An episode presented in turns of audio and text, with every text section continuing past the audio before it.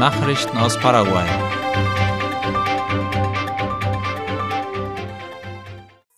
Gesundheitsministerium präsentiert digitales Hilfsmittel für die Registrierung von Krebserkrankungen und Tumoren in Paraguay.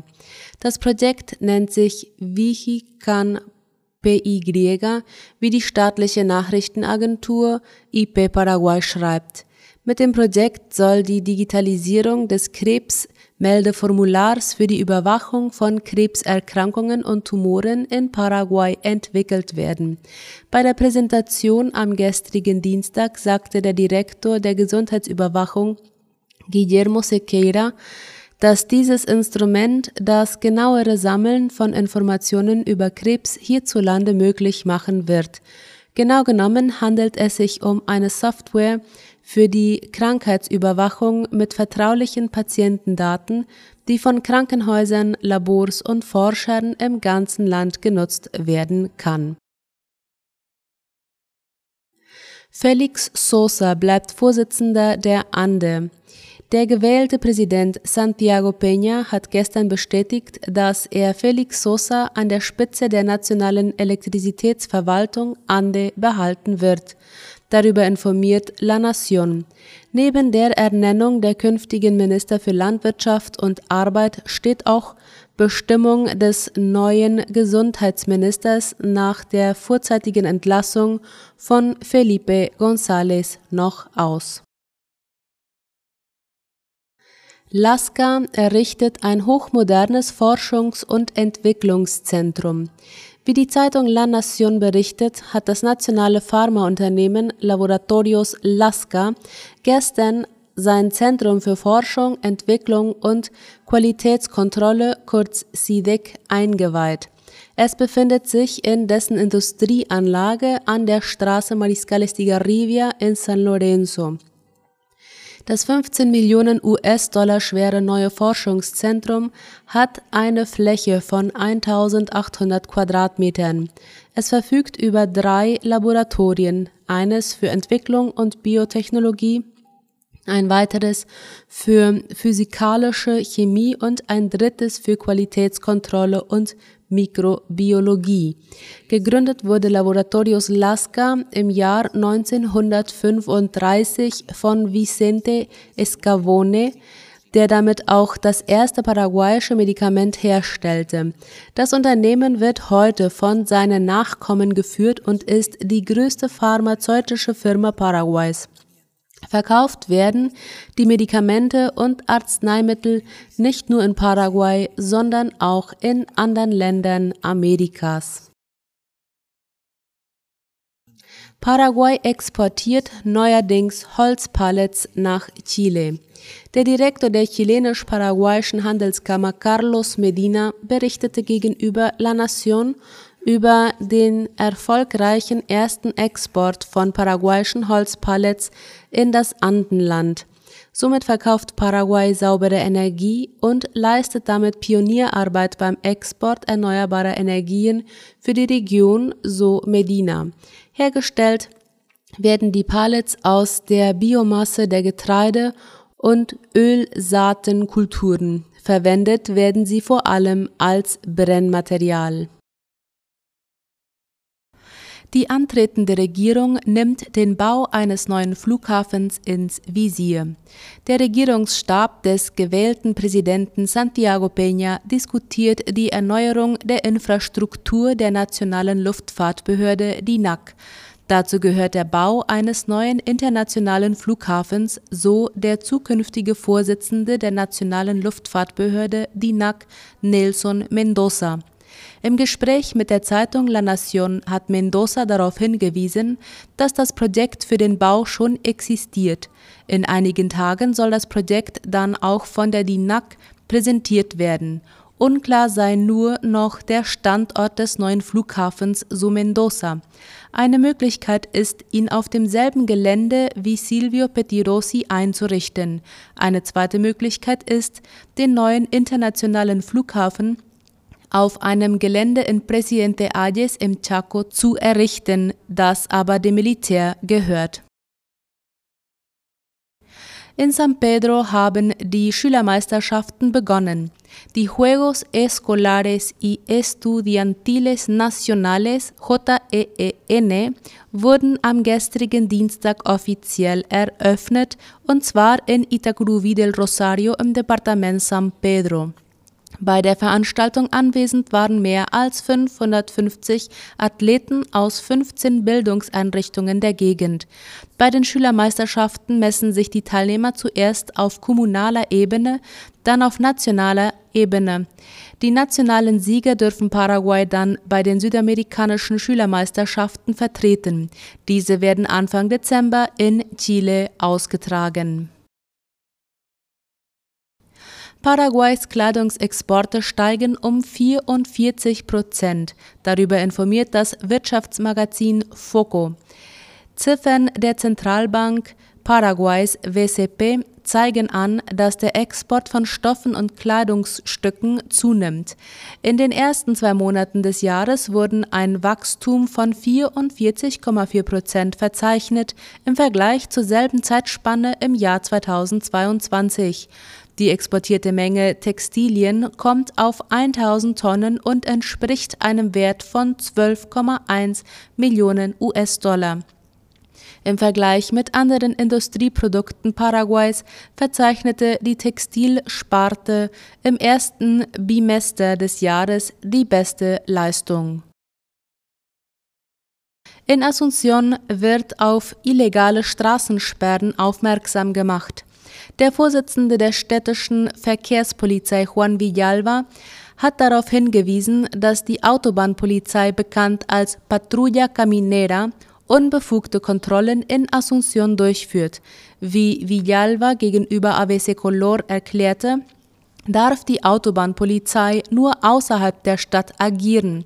Für das Innere der Stadt ist allein die städtische Verkehrspolizei zuständig.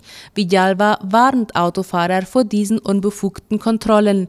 Die städtische Verkehrspolizei wird der Autobahnpolizei eine Klage vorlegen mit der Bitte, dass sie Kontrollen nur außerhalb von Asunción durchführen.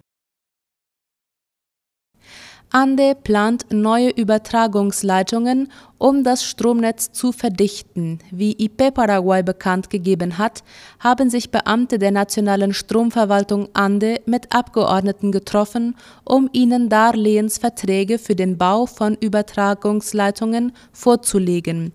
Ein erstes Projekt soll Energie vom neuen Umspannwerk in Iguazu an das Departement Central und die Metropolregion weiterleiten. Eine 500 Kilovolt Doppelentleitung wird wird vom Umspannwerk Iguazu im Departement Alto Paraná bis zu einem Umspannwerk in Valenzuela im Departement Cordillera führen. Das Umspannwerk in Valenzuela befindet sich zurzeit noch im Bau. Ein zweites Projekt ist der Bau einer 220 Kilovolt Leitung die vom Umspannwerk Villa Ayes bis zum Umspannwerk Villarreal in Concepción und von dort über Pozo Colorado nach Loma Plata führen soll. Diese Leitung erstreckt sich über 355 Kilometer. Das Projekt umfasst auch den Bau eines neuen Umspannwerks in Pozo Colorado. Finanziert werden diese Projekte durch verschiedene Darlehen und zwar von der Interamerikanischen Entwicklungsbank, der japanischen Agentur für internationale Zusammenarbeit, von dem Entwicklungsfonds für das La Plata-Becken von Plata und der Deutschen Kreditanstalt für Wiederaufbau. Nachrichten aus aller Welt.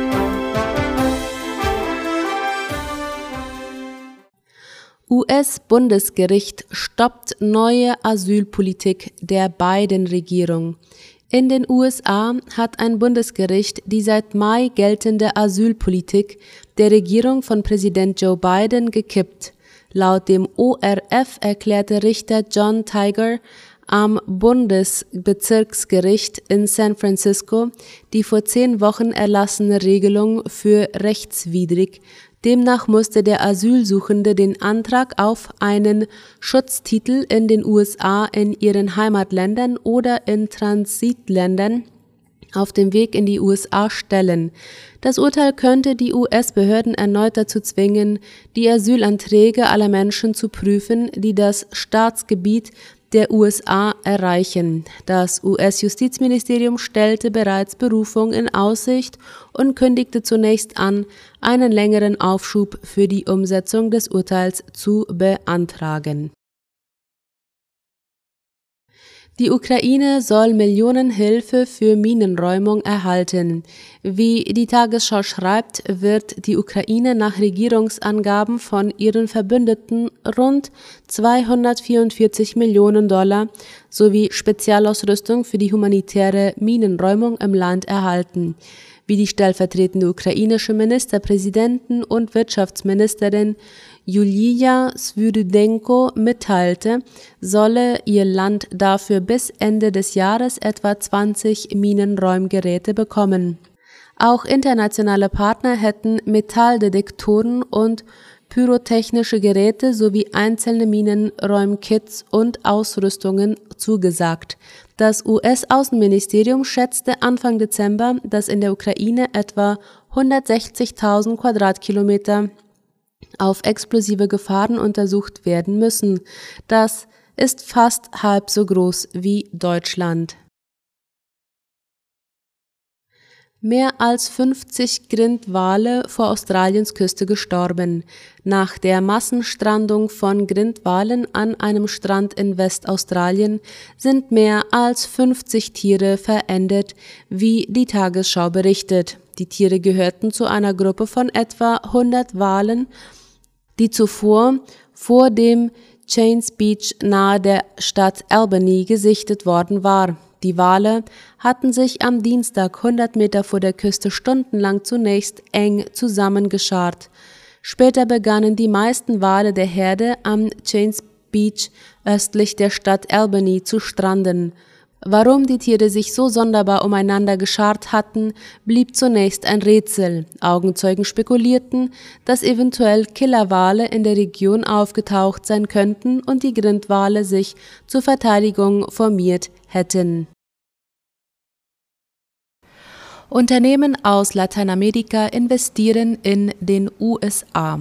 Die Vereinigten Staaten sind die wichtigste Quelle für ausländische Direktinvestitionen in Lateinamerika und machen mehr als 50 Prozent aller ausländischen Direktinvestitionen in der Region aus.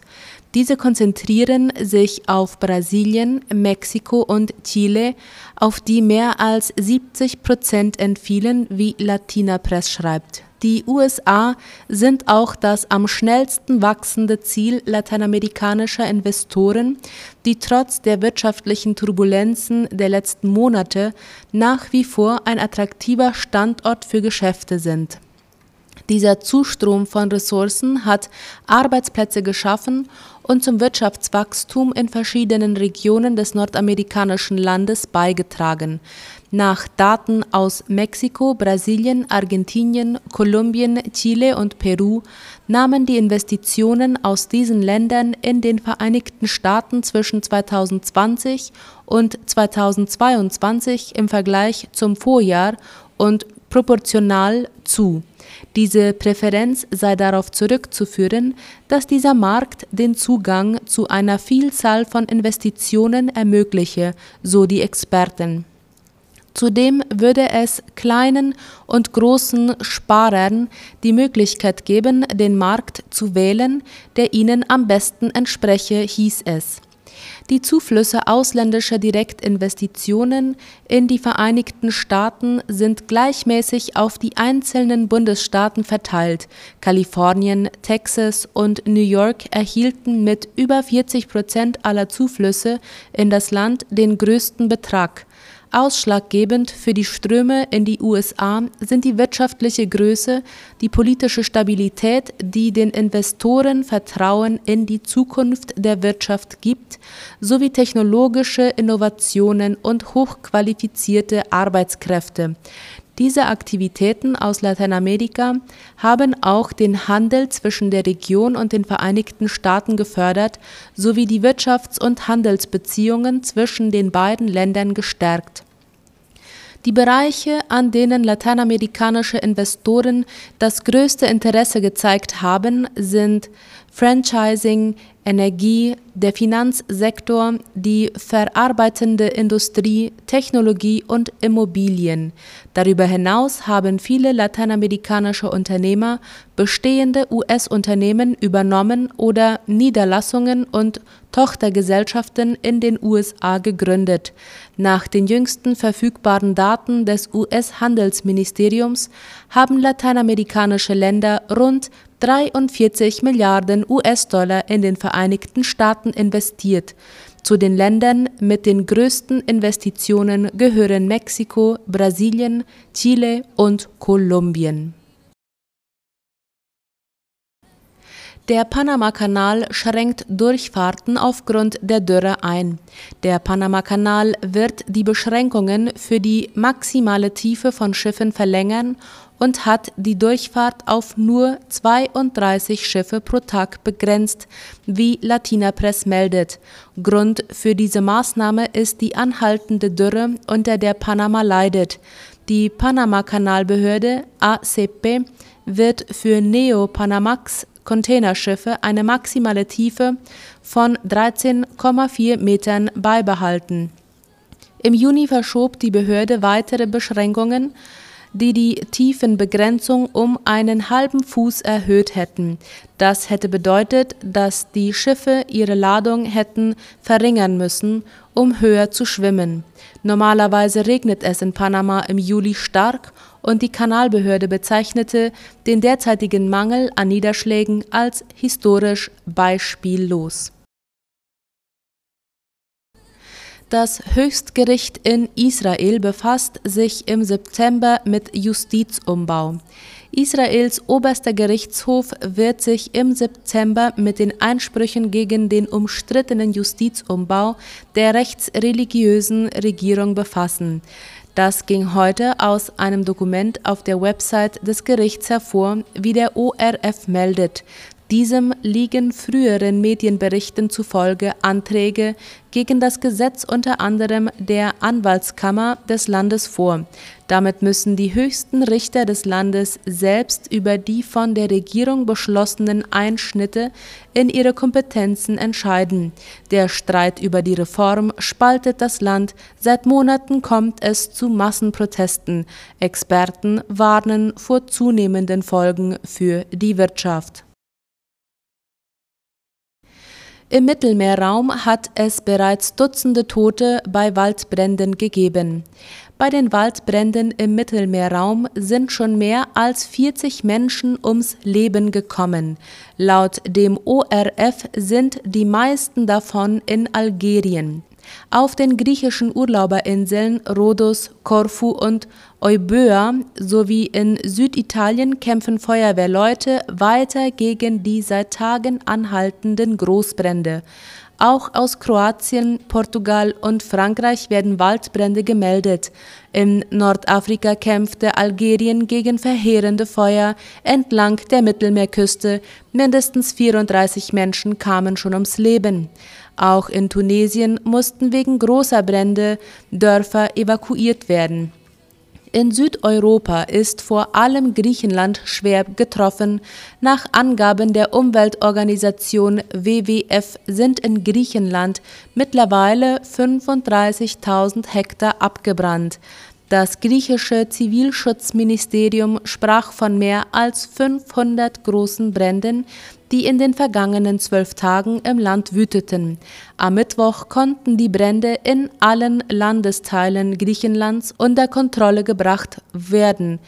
Das meldeten übereinstimmend die Reporter griechischer Medien. Wegen der Hitze von bis zu 47 Grad bleibe die Brandgefahr jedoch extrem hoch, warnten der Zivilschutz und das Wetteramt.